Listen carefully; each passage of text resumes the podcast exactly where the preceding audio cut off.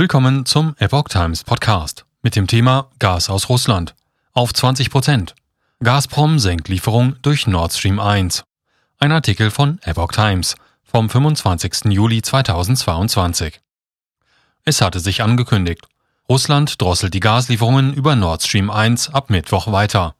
Dabei war die Pipeline gerade erst wieder in Betrieb gegangen. Russland fährt die Gaslieferungen durch die nach Deutschland führende Ostsee-Pipeline Nord Stream noch einmal drastisch zurück.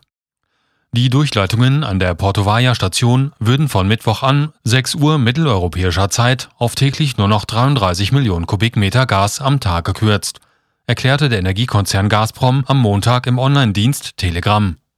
Dies entspricht in etwa 20 Prozent der Kapazität der Pipeline. Die derzeitigen Liefermengen erreichen rund 40 Prozent. Grund sei die Reparatur einer weiteren Turbine, hieß es. Die Bundesregierung hat im Unverständnis auf die angekündigte weitere Reduzierung der Gasliefermengen über die Pipeline Nord Stream 1 reagiert. Es gibt nach unseren Informationen keinen technischen Grund für eine Reduktion der Lieferungen, sagte eine Sprecherin des Bundeswirtschaftsministeriums am Montag. Wir haben die Ankündigung zur Kenntnis genommen. Wir beobachten die Lage im engen Austausch mit der Bundesnetzagentur und dem Krisenteam Gas ganz genau so die Sprecherin. Turbine ist in Deutschland. Gazprom hatte die Lieferung über Nord Stream 1 nach einer zehntägigen Wartung erst am vergangenen Donnerstag wieder aufgenommen. Seitdem war die Pipeline praktisch durchgängig zu 40 Prozent ausgelastet. Nach Daten von Nord Stream 1 floss auch am Montag konstant diese Menge durch die Pipeline.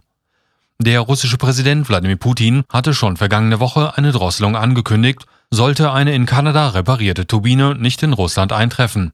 Die kanadische Regierung hatte auf Drängen der Bundesregierung dem Siemens-Konzern am 10. Juli erlaubt, trotz der Russland-Sanktionen wegen des Ukraine-Krieges die Turbine zunächst nach Deutschland zu bringen. Sie traf laut Bundeswirtschaftsminister Robert Habeck Anfang vergangener Woche in Deutschland ein.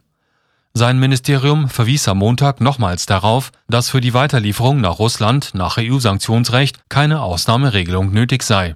Gazprom verweigere allerdings die Annahme mit dem Hinweis, dass angeblich die Papiere unvollständig seien und die zuvor ermittelten Risiken nicht ausgeräumt seien und es weitere Fragen gibt, schreibt der Konzern auf Telegram. Weiter vermeldete Gazprom, dass am 24. Juli eine neue Rekordmenge an russischen Gasexporten pro Tag über die Power of Siberia Pipeline nach China verzeichnet wurden.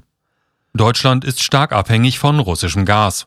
Ein völliger Stopp oder eine drastische Einschränkung der Lieferungen könnte massive Folgen für die Industrie und die Bevölkerung haben.